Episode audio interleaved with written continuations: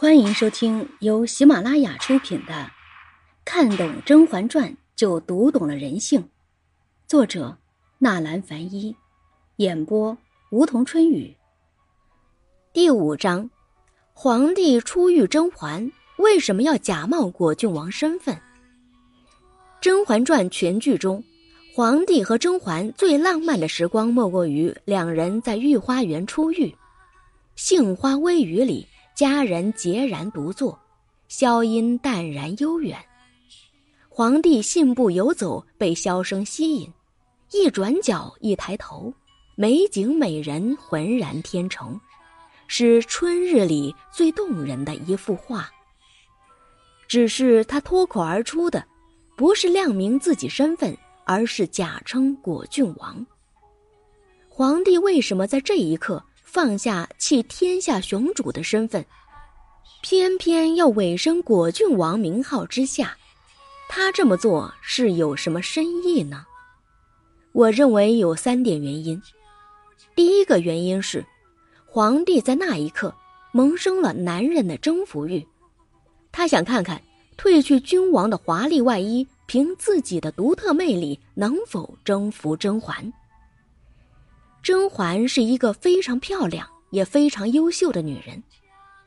这样的女人在皇帝面前，她的吸引力是其他妃嫔所无法比拟的。同样，想要征服她，让她倾心相付，对皇帝而言难度也是不言而喻。在一段情感里面，男人和女人的不同需求无异于两颗星球的碰撞。男人来自火星。女人来自金星，然后在地球碰撞。初相识时，男人需要从情感里面得到被崇拜、被认可、被欣赏。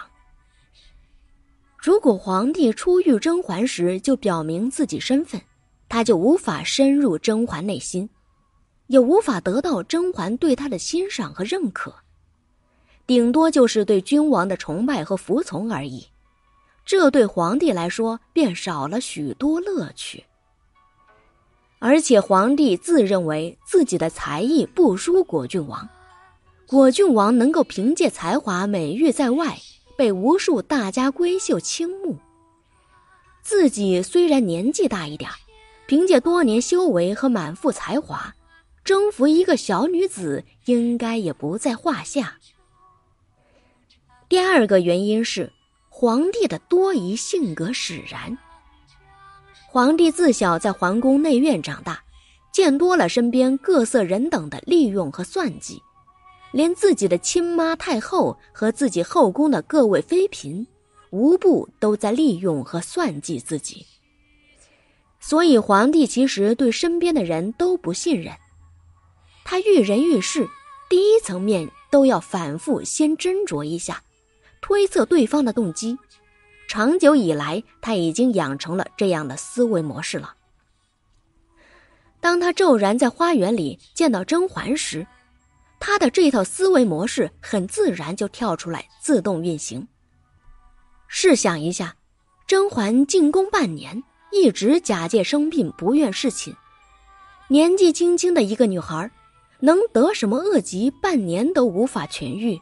让皇帝半年来一直念而不得。在皇帝的印象里，既然得病半年都没好，那应该是一副病恹恹的样子。但他看到甄嬛时，明显没有这种感觉。当时他心里肯定是有起疑的：好端端的一个人，为什么就是不愿侍寝呢？是另有所爱？还是对皇帝心存芥蒂。这份疑惑让皇帝决定先不亮明身份，先探一探究竟，再做打算。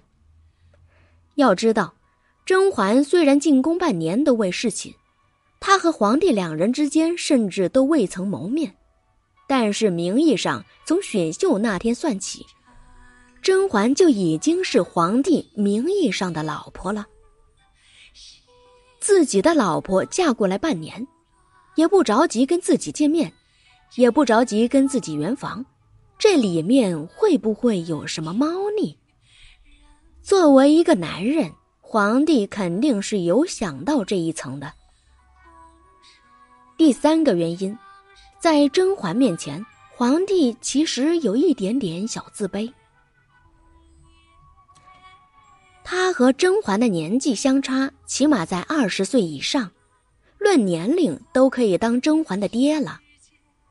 年纪上的巨大落差让皇帝有一点点小自卑，因为这个落差，皇帝拿不准甄嬛是否愿意跟自己这个老头子打交道。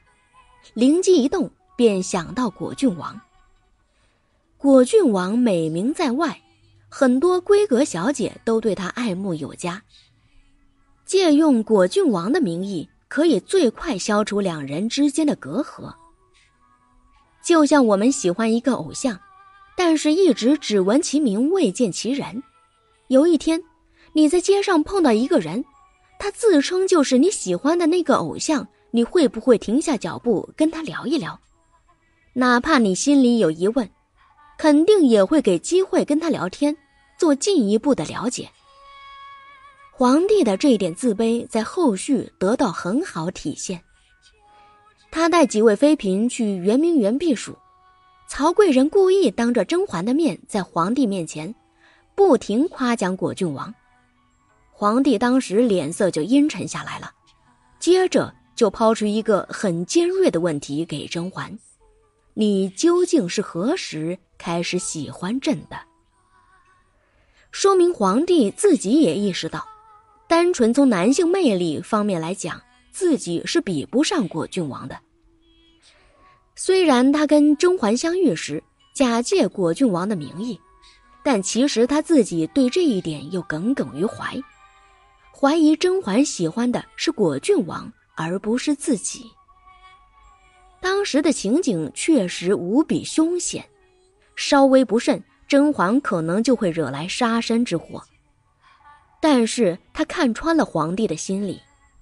一个不自信的老头子，假冒小帅哥的名义来撩自己的老婆，然后又怀疑老婆喜欢的不是自己，而是那个小帅哥。归根到底，还是自卑惹的祸。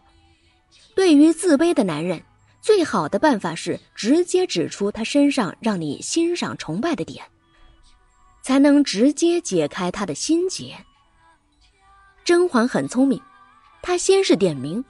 尽管皇帝以果郡王的名义接近她，但是她一直保持距离，谨小慎微。是后来皇帝亮明身份，帮他解了于氏之围，他感激皇帝是君子，又倾慕皇帝的才华，才爱上他的。而且，他爱的是他面前的人，一直当夫君爱着，而不是当君王敬重。